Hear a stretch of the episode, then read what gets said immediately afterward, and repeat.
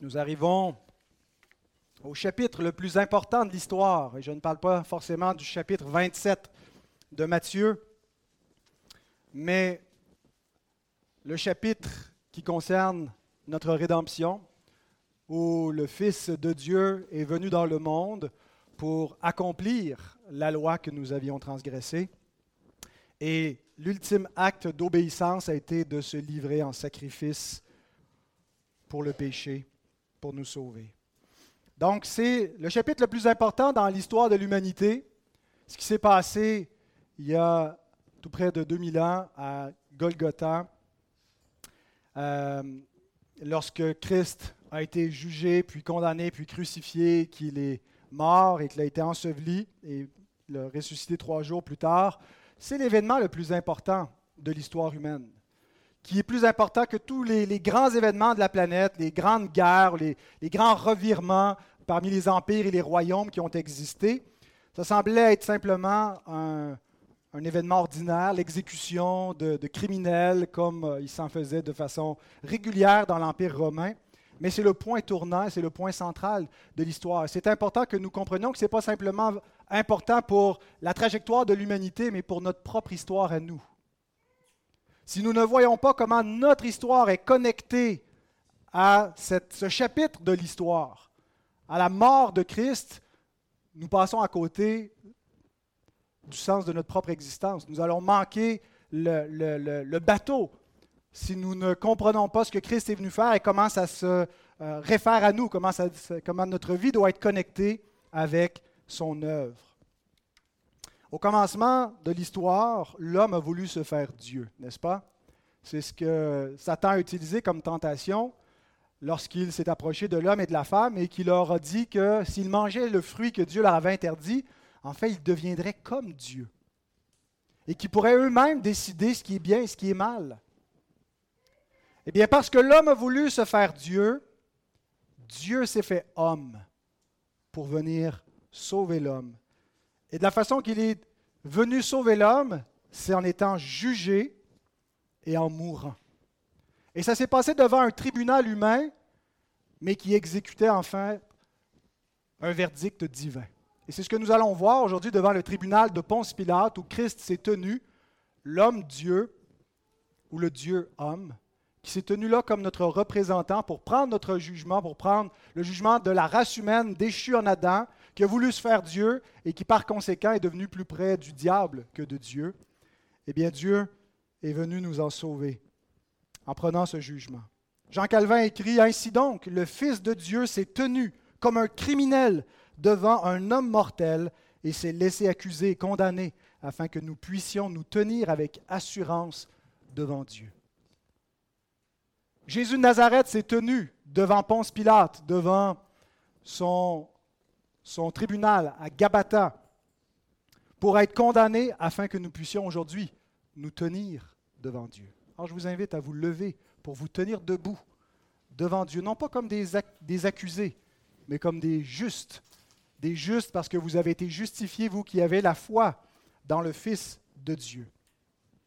Seigneur, nous nous approchons du trône de ta grâce avec assurance à cause de Christ, à cause de son œuvre accomplie.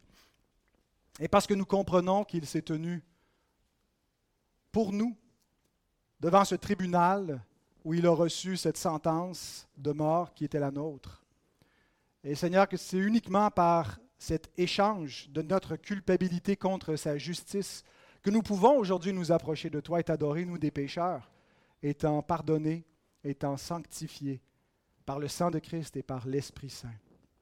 Te demandons d'ouvrir notre esprit, notre intelligence, alors que les mots de ta parole seront exposés. Donne-nous de la clairvoyance, donne-nous de l'attention. Aide notre concentration, aide les enfants à suivre, à écouter, à être attentifs à l'exposition de ta parole. Aide chacun de nous. Et Seigneur, visite ceux qui ne te connaissent pas, ceux qui n'ont pas encore entendu la voix du bon berger, ceux pour qui l'Évangile est encore quelque chose de, de flou, d'imprécis, qui ne saisissent pas que l'Esprit Saint puisse ouvrir les cieux et ouvrir leurs yeux et les faire passer de la mort à la vie par la foi en Christ qui nous y est révélé. Amen. Restons debout pour la lecture. Matthieu 27, versets 11 à 14. Jésus comparut devant le gouverneur. Le gouverneur l'interrogea en ces termes. Es-tu le roi des Juifs? Jésus lui répondit, Tu le dis. Mais il ne répondit rien aux accusations des principaux sacrificateurs et des anciens. Alors Pilate lui dit, N'entends-tu pas de combien de choses il t'accuse? Et Jésus ne lui donna de réponse sur aucune parole, ce qui étonna beaucoup le gouverneur. Amen, vous pouvez vous asseoir? Voici le plan que nous allons suivre pour exposer cette courte péricope. Premièrement, nous allons regarder le roi des Juifs devant le gouverneur païen. Ensuite, le roi des Juifs renié par les Juifs. Et troisièmement, le roi des Juifs qui garde le silence. Le gouverneur Ponce Pilate, le mot gouverneur, hégémonos, qui veut être traduit par conducteur, chef, commandant et qui a donné en français hégémonie. Une hégémonie, c'est une suprématie, soit politique ou militaire, ou même, on pourrait dire, ecclésiastique. Donc, le gouverneur, euh, il y avait plusieurs gouverneurs dans l'Empire. L'Empire romain était un immense territoire qui était divisé en différentes provinces. Hein, il y avait la Gaule, il y avait euh, l'Italie, la Syrie, et il y avait la Judée. Et la Judée n'a pas toujours été une province indépendante. Il y en avait une quarantaine, un petit peu plus, entre 40 et 50. Je n'ai pas réussi à trouver le nombre exact, mais je sais qu'en 96 euh, de, l'ère chrétienne, il y avait 46 provinces romaines. Donc, j'imagine que ça devait être autour de ça, du temps de notre Seigneur.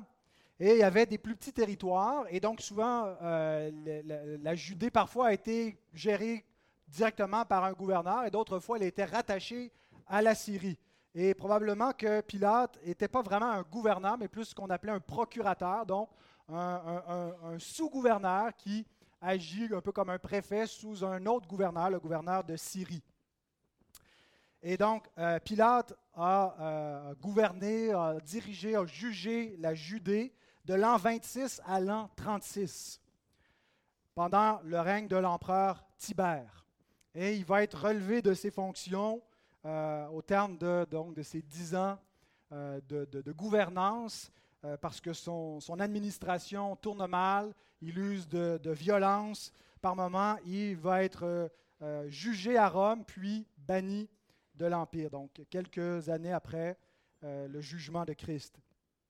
Pilate n'était pas un personnage important de l'Empire, il y a peu de traces euh, archéologiques ou dans des archives qu'on connaît de lui. Et en fait, il doit toute sa notoriété à Jésus de Nazareth.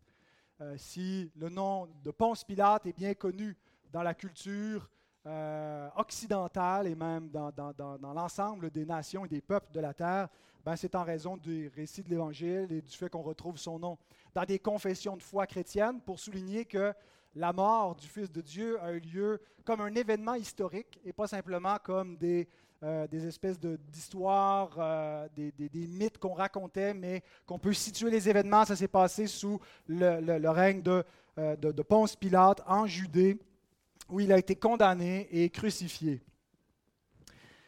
Le Nouveau Testament donc nous rapporte surtout la cruauté de Pilate dans Luc 13.1, où il a versé le sang de certains Galiléens qui étaient, offraient des sacrifices à Dieu. Ça ne nous est pas dit pourquoi mais c'est surtout son rôle dans la condamnation de Christ qui est mise de l'avant dans euh, les, évangiles et les livres des actes, et aussi un petit peu dans les épîtres.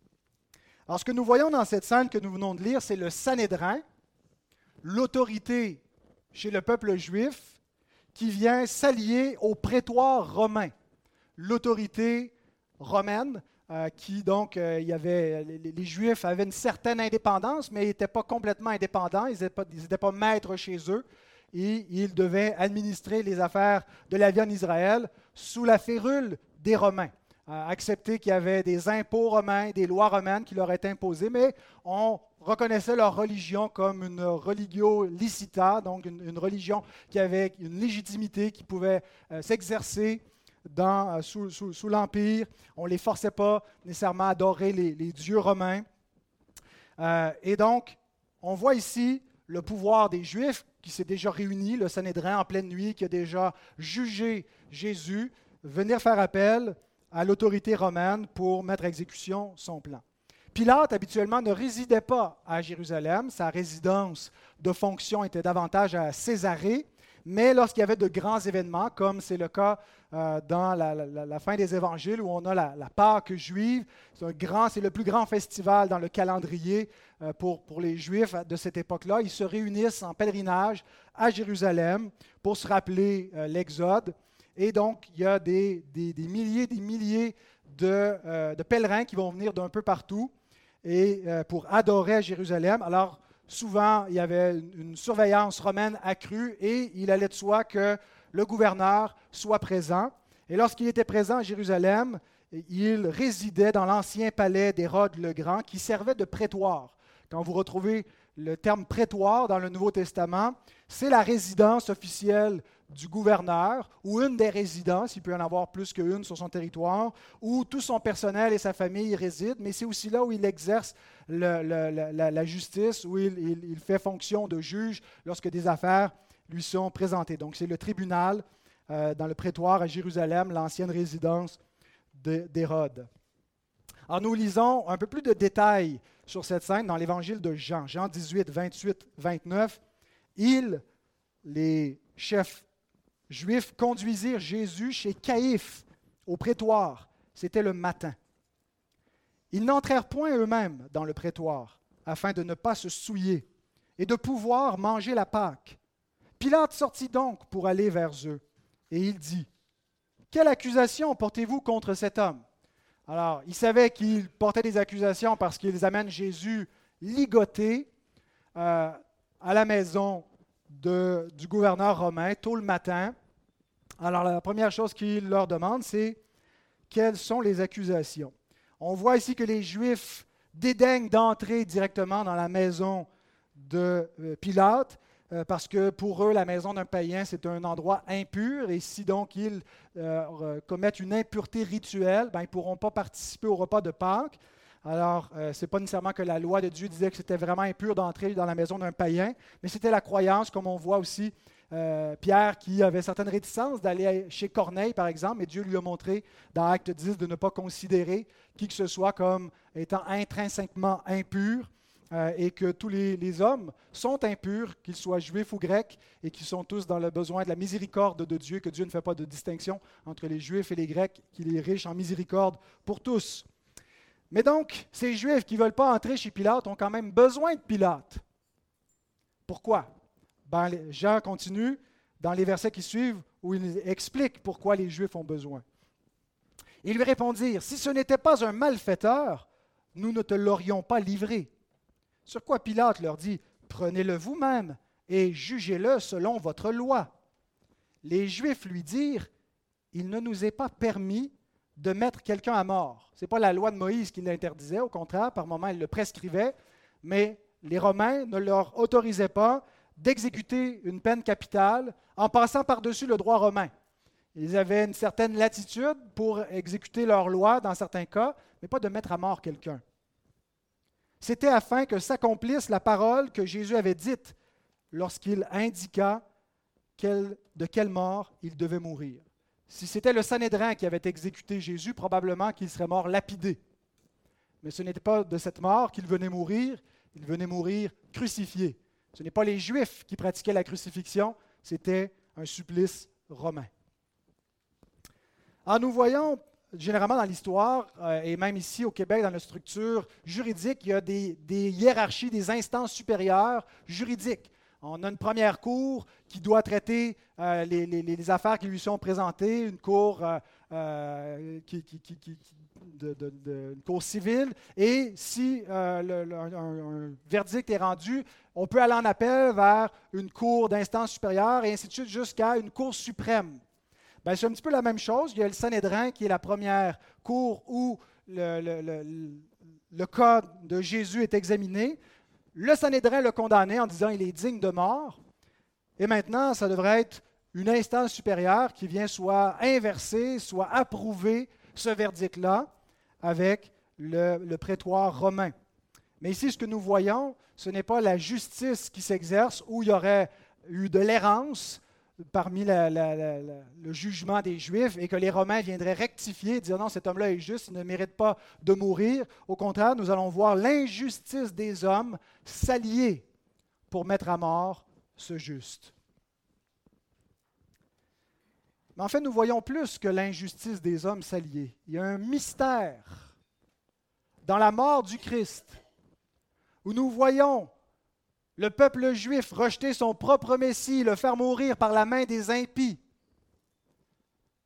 et accomplir dans cela le dessein de Dieu. Alors, ce n'est pas seulement le Sanhédrin et le prétoire romain, mais le décret divin qui s'allie dans ce jugement sur le Messie. Et Jean nous dit pourquoi. C'était afin que s'accomplisse la parole que Jésus avait dite lorsqu'il indiqua de quelle mort il devait mourir. La mort d'un crucifié. Jésus ne pouvait pas mourir accidentellement.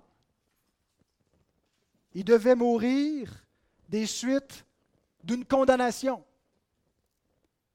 Il devait être inculpé, parce qu'en fait, c'était nos charges de transgresseur de la loi qui devaient tomber sur lui. Donc, il ne peut pas juste être assassiné en pleine rue.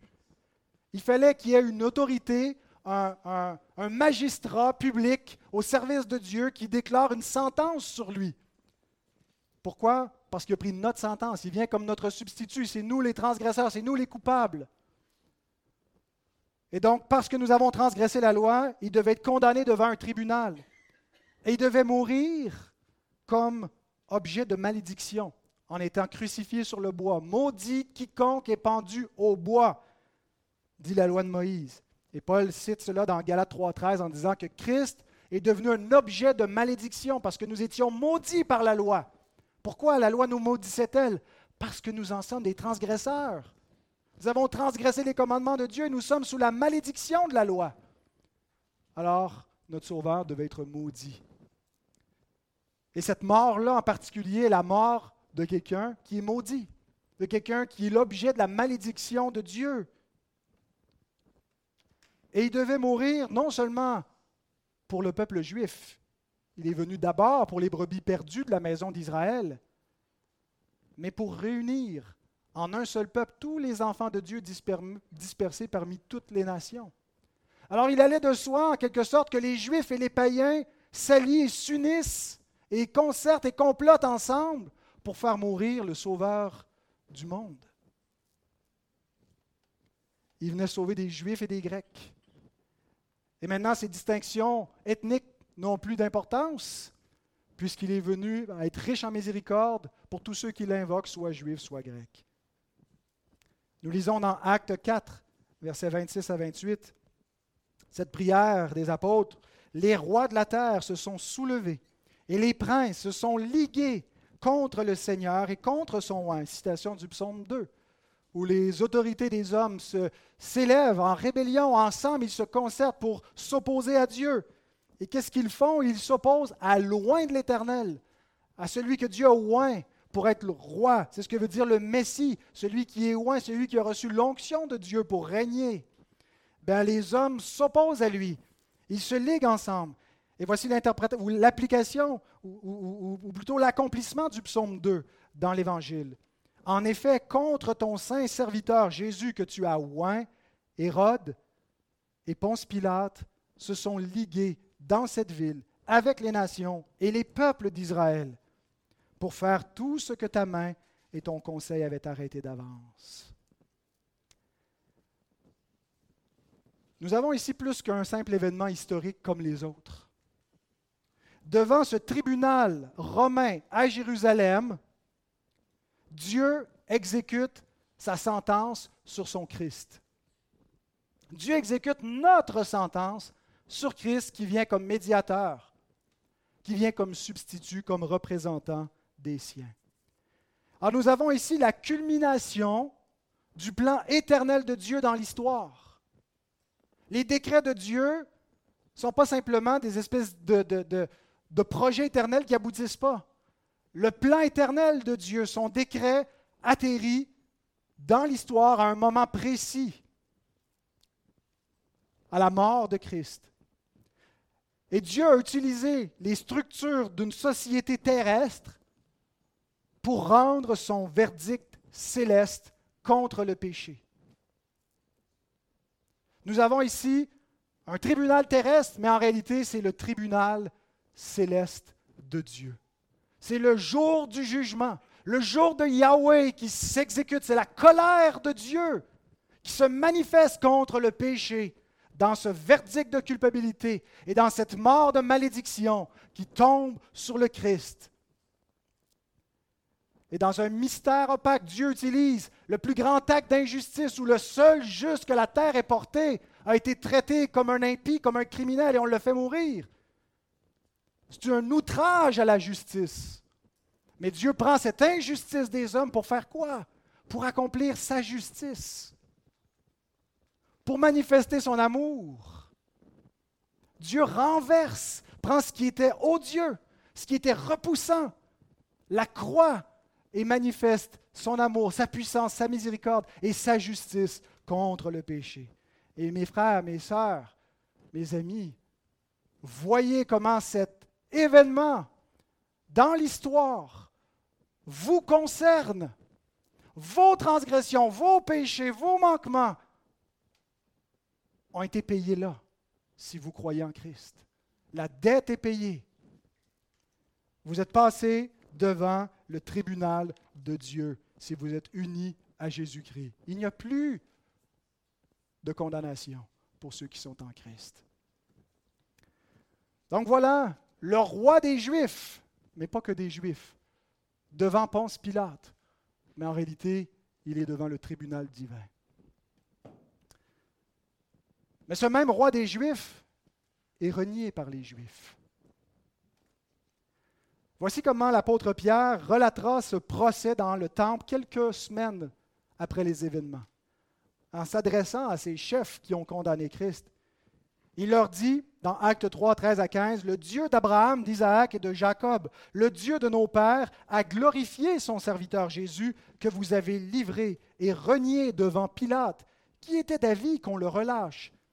Vous avez renié le saint et le juste, et vous avez demandé qu'on vous accorde la grâce d'un meurtrier, Barabbas, que Dieu voulant on verra la semaine prochaine.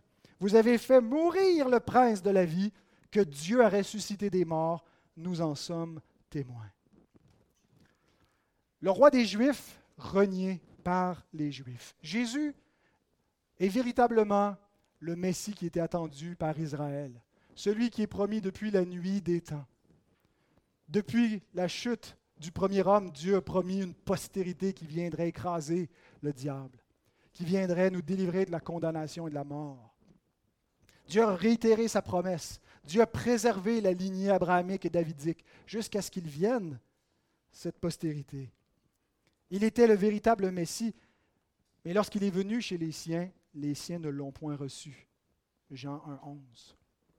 Mais à tous ceux qui l'ont reçu, qu'ils soient issus d'Abraham ou des nations, il a donné le pouvoir de devenir enfant de Dieu, le droit de devenir enfant de Dieu, le statut d'enfant de Dieu.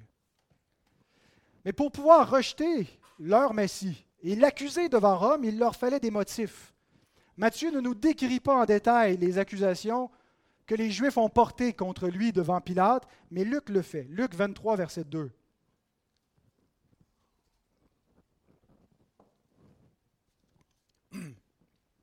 ils se mirent à l'accuser, disant, Nous avons trouvé cet homme, excitant notre nation à la révolte, empêchant de payer le tribut à César, et se disant lui-même Christ, roi.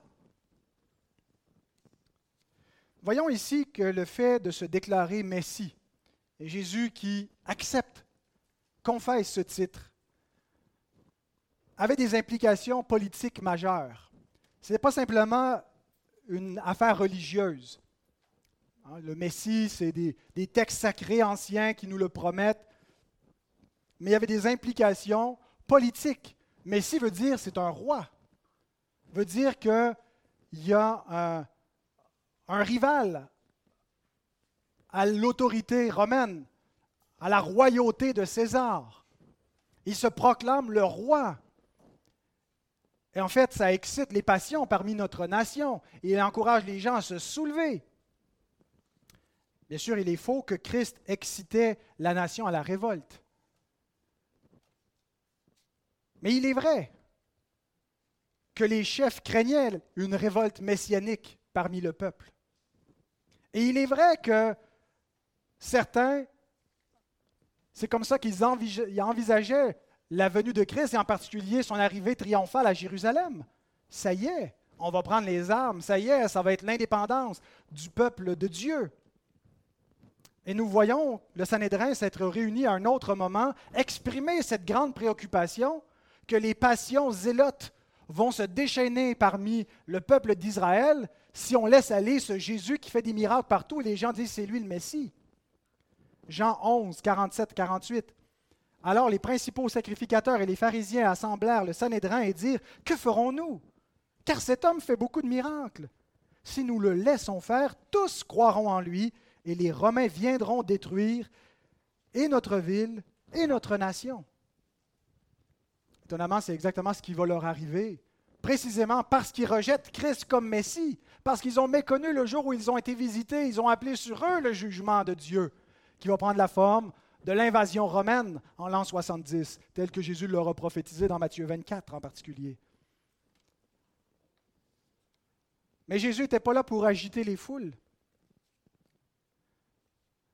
Mais notez ici que les chefs ne s'arrêtent pas pour se demander s'il est véritablement le Messie. Ils ne se remettent pas en question. Leur endurcissement est tel que tout ce qu'ils veulent faire, c'est se débarrasser de lui. Et ils ne réalisent pas que par leur impiété, leur endurcissement, ils s'amassent un trésor de colère, mais aussi que Dieu utilise mystérieusement cet endurcissement, cet aveuglement pour faire arriver son plan. En tout comme nous voyons dans l'histoire de David, qui nous est rapportée dans les livres de Samuel, comment Saül voulait se débarrasser de David, loin de l'Éternel.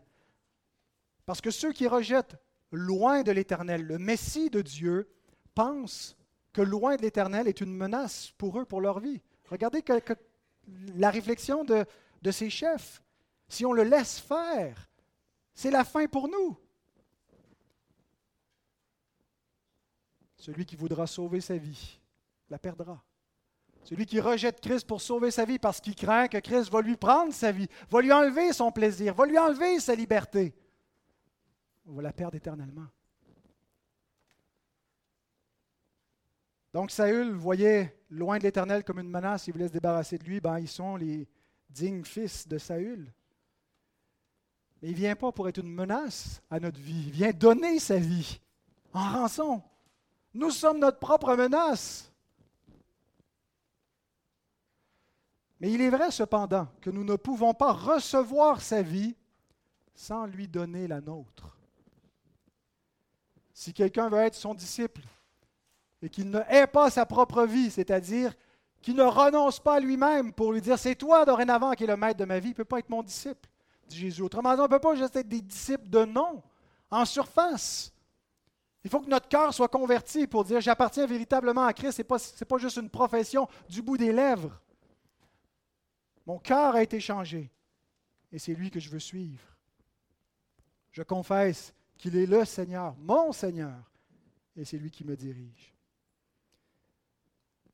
Mais un grand nombre d'hommes s'imaginent qu'ils peuvent être bons, justes, acceptables devant Dieu tout en rejetant loin de l'Éternel. Ou en ne le suivant pas pleinement. Je ne le rejette pas nécessairement, je ne souhaite pas que Christ soit mis à mort. J'ai rien contre le christianisme. Les chrétiens m'énervent un peu peut-être, mais le Christ est bien correct. Je n'ai pas nécessairement envie d'être son disciple sans réaliser que c'est le plus grand endurcissement qui soit. C'est un endurcissement qui est beaucoup plus grave que, le meurtre que de rejeter celui que Dieu a envoyé. Je fais une bonne vie, je paye mes taxes et mes impôts, j'essaie de faire de mon mieux pour faire le bien, je suis une bonne personne, mais je ne veux pas de Christ. Je ne veux pas que Christ soit mon Seigneur. C'est le plus grand endurcissement qu'un homme puisse faire. Écoutez les paroles de ce, prédicateur du 19e siècle, J.C. Rowell. Il y a peu de choses aussi peu reconnues et admises que la corruption de la nature humaine.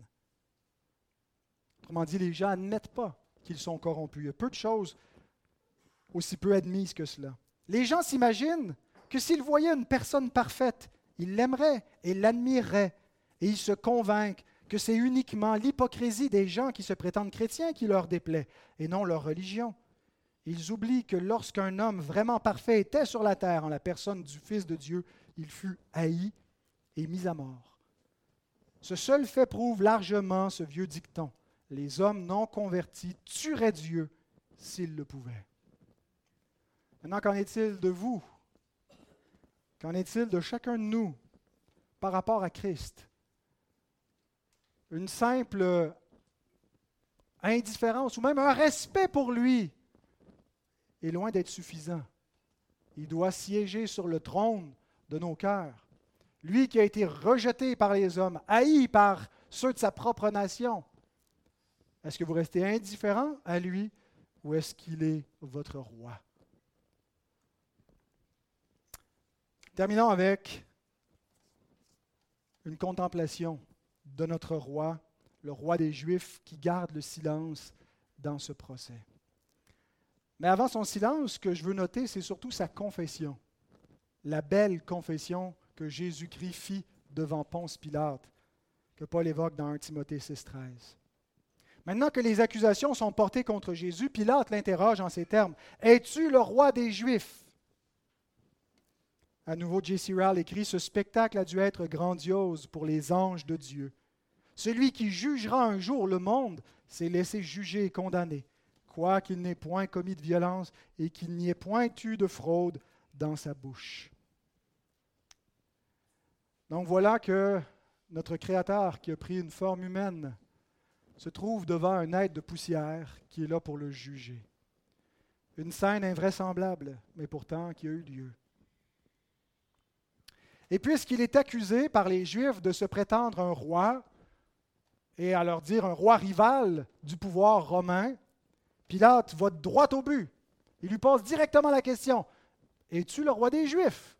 Qui prétends-tu être? Prétends-tu être le Messie? Et nous avons la réponse de Jésus qui est affirmative. Le roi répond Tu le dis. C'est une réponse qui est positive. Jésus affirme qu'il en est ainsi, mais en même temps, c'est une réponse qui est voilée un peu. La même réponse que Jésus avait donnée à Caïphe lorsqu'il s'est tenu devant le Sanhédrin, en Matthieu 26, 64, où il a répondu, quand il s'est fait adjurer par le souverain sacrificateur de dire s'il est le Fils de Dieu, le Messie d'Israël, il a dit, tu le dis. Et il a ajouté ensuite les éléments qui concernaient son, son règne et son jugement qui venait bientôt. Mais ici, donc, Jésus utilise la même réponse. Mais cette réponse, tu le dis, signifie oui, je le suis, mais pas comme tu le penses. Jésus n'est pas en train d'entériner, d'affirmer toutes les compréhensions messianiques qui avaient cours à son époque. Il n'est pas en train de dire tout ce qu'ils ont dit de moi est vrai. Ils ont bel et bien dit que je prétends être le Messie et je l'affirme. Mais Jésus comprend bien qu'il est Christ crucifié. Qu'il n'est pas venu comme un tyran pour prendre la vie des hommes. Que lorsque ses disciples ont voulu prendre l'épée, on dit mettez ça de côté. Et qu'ils ont dit notre royaume, le royaume que je viens d'établir, n'est pas comme le royaume des hommes, qui est un royaume des royaumes tyranniques. Mais le plus grand dans mon royaume va être un serviteur. Donc oui, je suis le Messie, mais pas comme tu le penses. Il faut que tu changes ton paradigme. Jean nous donne un peu plus de précision concernant l'échange entre Jésus et Pilate. Jean 18, 33 37. Pilate rentra dans le prétoire, appela Jésus et lui dit Es-tu le roi des Juifs? Jésus répondit Est-ce de toi-même que tu dis cela Ou d'autres te l'ont-ils dit de moi? Pilate répondit Moi, suis-je juif? Je, comprends cette affirmation un peu comme sorte de, mépris, d'impatience, dire là, je comprends plus rien dans vos histoires, dans vos juiveries. Je ne suis pas un juif pour comprendre vos débats théologiques ou messianiques.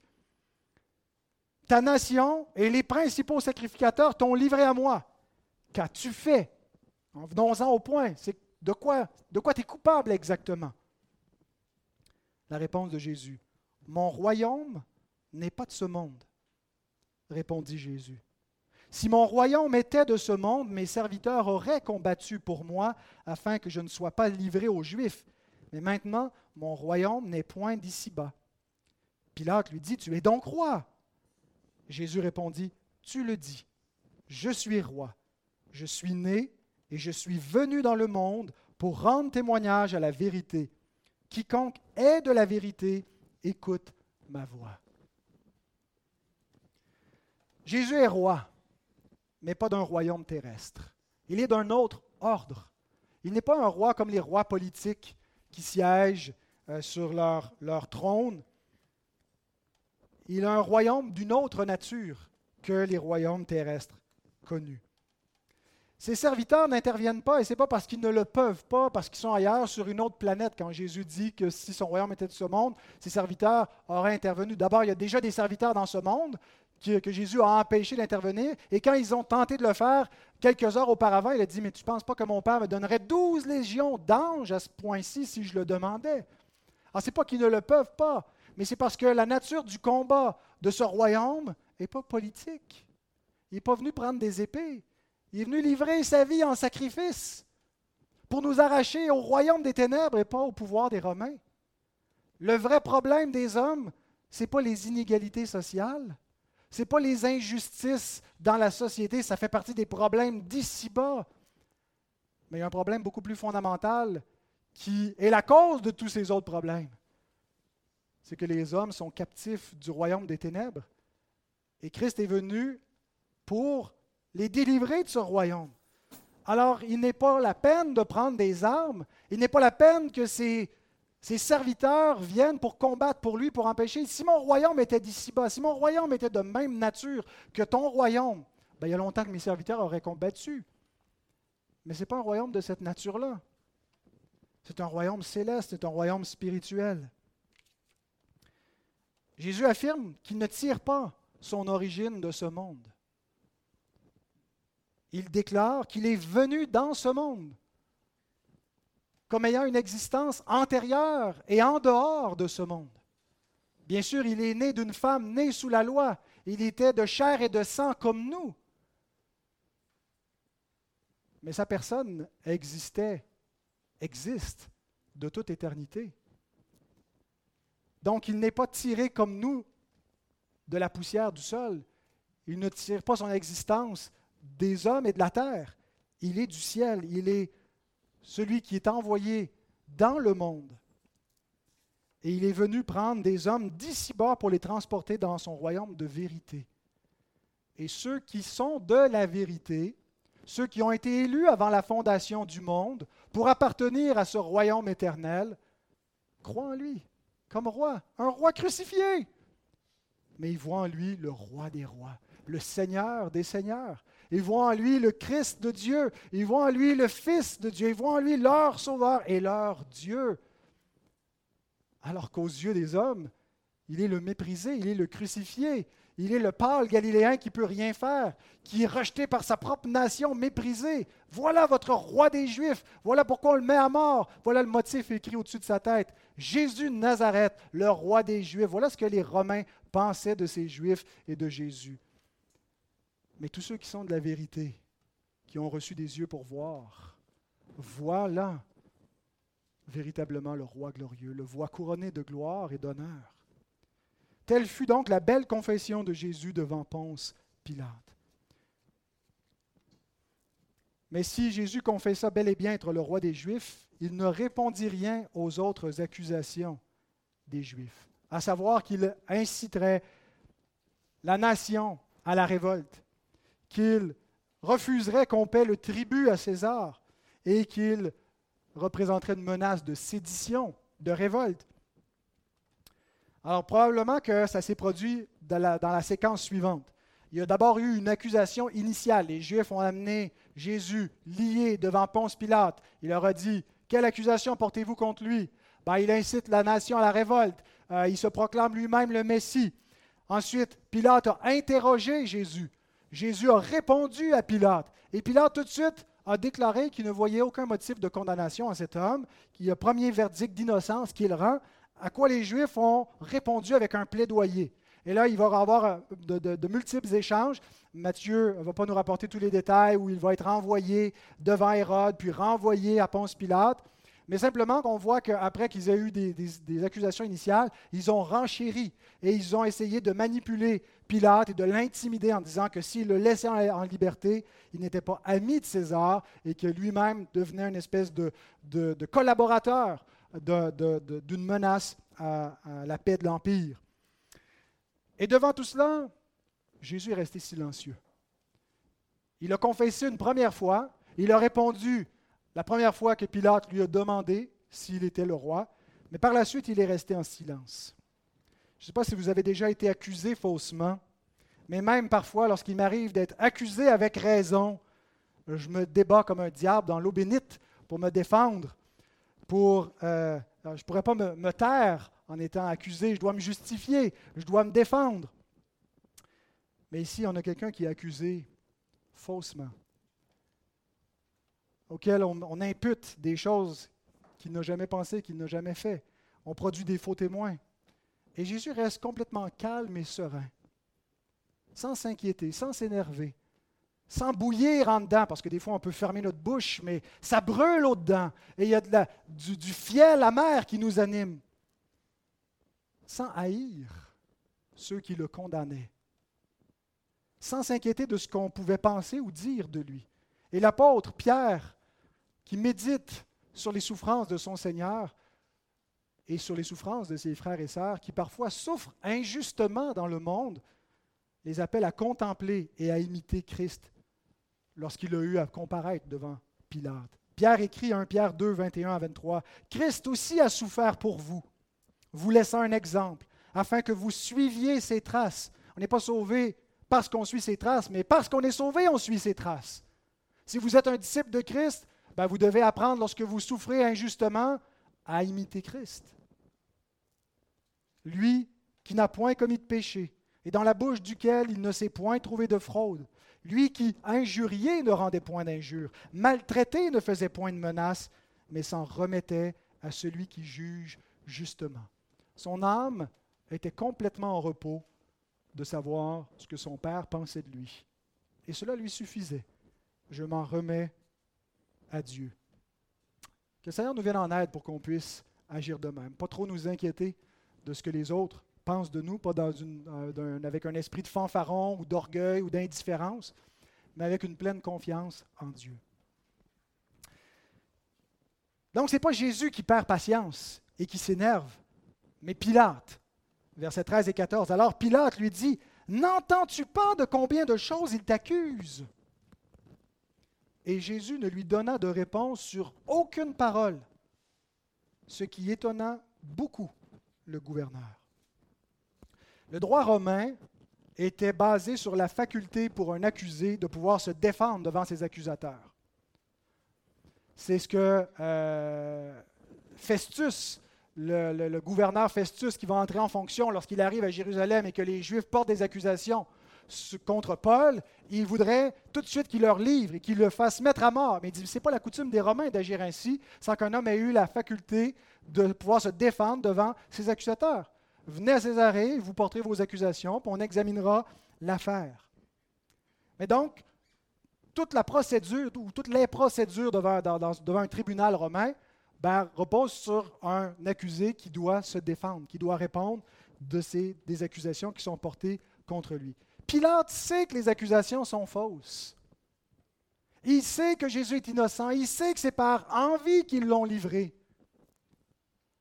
Et lorsqu'il a examiné cet homme, peut-être qu'il pense que c'est un, un, un, un, illuminé ou peut-être qu'il pense qu'il est une espèce de semi-dieu parce que sa femme va intervenir et dit J'ai souffert en songe à cause de ce juste. Et il va entendre parler qu'il est fils de Dieu. Et puis dans sa mythologie, il va avoir un peu de, scrupule à le condamner. On ne sait pas trop exactement ce qu'il pense, mais il ne pense pas qu'il est vraiment une menace. Il veut le mettre en liberté. Bien sûr, il va, il va fléchir. Mais Jésus ne dit rien Et en fait, tout le droit romain est basé sur la faculté d'un accusé de se défendre. Il ne peut pas sortir de ce procès s'il garde la bouche fermée. Tout le monde sait que les accusations sont fausses. Jésus sait que les accusations sont fausses. Mais si Jésus dit rien, il est condamné de facto. Un certain spécialiste de, la société romaine des premiers siècles, euh, Sherwin White, écrit Les accusateurs allèguent des faits et le juge décide de ce qu'il faut en faire. Comme il n'y avait pas de défense, Pilate n'avait d'autre choix que de condamner. Telle était la logique du système. S'il ne se défend pas, ben, ça veut dire qu'il il plaide coupable en quelque sorte. Les accusations tiennent s'il ne les réfute pas. Donc il doit être condamné. Alors le gouverneur n'a jamais rien vu de pareil, ni dans sa carrière, et probablement il n'a jamais rien ouï dire de semblable dans toute la, jurisprudence romaine. Qu'un accusé qui fait face à la peine de mort par crucifixion garde la bouche fermée, il n'a jamais vu ça. Et il est complètement abasourdi. Hein, le texte nous dit qu'il était euh, étonné, mais le, verbe taumazo peut être traduit par émerveillé. Comme c'était passé, Matthieu ajoute l'adverbe liane, qui veut dire hautement émerveillé. Hein, devant lui, des rois fermeront la bouche. Donc Jésus a la bouche fermée, mais ça, ça rend Pilate abasourdi, bouche bée. Il ne sait plus quoi dire. Alors l'échange avec Jésus l'a certainement intrigué. Les accusations l'étonnent, mais le silence de Jésus le renverse. Jésus émerveillait les hommes par ses actes, par ses paroles et aussi par son silence.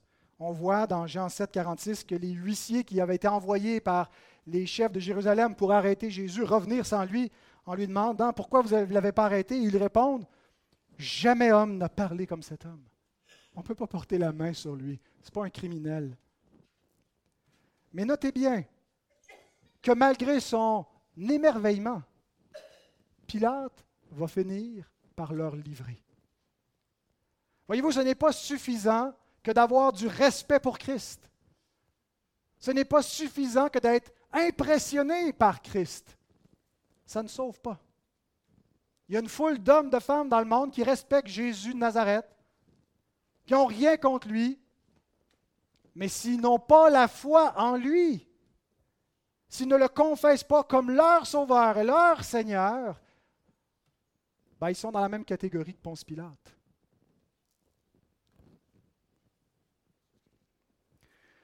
Maintenant, dernière question. Pourquoi, si Jésus savait pertinemment que les accusations étaient fausses, les a-t-il laissés tenir? Pourquoi est-ce qu'il ne s'est pas défendu? Pour une seule raison. Par amour pour nous. Son silence était salvifique. Son silence, c'était l'acceptation de notre condamnation. Nous sommes les imposteurs. Nous sommes les idolâtres. Nous sommes les blasphémateurs, les tueurs, les adultères, les impies, qui méritions la mort. Le salaire du péché, c'est la mort. Et en gardant le silence, Jésus acceptait notre condamnation. Écoutez, Jérôme. Or, Jésus ne voulait pas répondre, de peur que s'il se disculpait, le gouverneur ne le laisse partir et que le bénéfice de sa croix ne soit repoussé. Écoutez Jean Calvin. Le Christ s'est donc tu à ce moment-là, afin qu'il soit maintenant notre avocat, et que par son intercession, il nous délivre de la condamnation. Il s'est tu afin que nous puissions nous glorifier d'être justes par sa grâce. Écoutez John Gill. Mais la principale raison de son silence, c'est qu'il devait répondre des péchés de son peuple et que le moment de mourir pour eux était maintenant arrivé et qu'il était prêt à le faire. Il ne voulait donc rien dire pour supprimer ses fausses accusations et retarder sa mort. Écoutez, Charles Spurgeon. Jésus ne répondit rien, car il était là en tant que représentant de son peuple Et bien qu'il n'ait pas péché, son peuple était coupable de tout ce qui était faussement mis à sa charge. Il aurait pu se disculper de toutes les accusations portées contre lui, mais cela aurait laissé le poids de la culpabilité sur ceux dont il était venu prendre la place. Aussi ne répondit-il pas un mot. Un tel silence était sublime. Jamais un silence n'a été aussi éloquent. C'est le plus beau silence de l'histoire. Par ce silence, Jésus a accepté ma place. Moi, Pascal Denot, un impie, un transgresseur de la loi de Dieu, Jésus a dit, traitez-moi comme le coupable à sa place. Et la même chose pour toi. Mais au-delà des pères de l'Église, des réformateurs, des théologiens ou des grands prédicateurs, laissons le dernier mot à Dieu lui-même qui nous dit pourquoi son Fils a gardé le silence. Ésaïe 53, 6 et 7. Nous étions tous errants, comme des brebis. Chacun suivait sa propre voie. Autrement dit, chacun faisait comme Adam et Ève, chacun décidait pour lui-même, chacun était Dieu pour lui-même. Et l'Éternel a fait retomber sur lui l'iniquité de nous tous notre culpabilité. Dieu l'a fait retomber. Et qu'est-ce qu'il a fait? Il a été maltraité, opprimé, il n'a point ouvert la bouche, il ne s'est point défendu. Semblable à un agneau qu'on mène à la boucherie à une brebis muette devant ceux qui l'attendent, il n'a point ouvert la bouche. Prions. Seigneur Jésus, merci pour ton silence, ton silence d'amour pour nous. Merci de t'être tenu devant le tribunal de Ponce Pilate, mais en fait devant le tribunal de Dieu pour être condamné à notre place. Nous t'aimons de nous avoir ainsi délivrés et nous reconnaissons que tu es véritablement le roi des rois. Tu es notre roi. Oui, règne sur nos vies. Amen. Vous savez, notre foi a besoin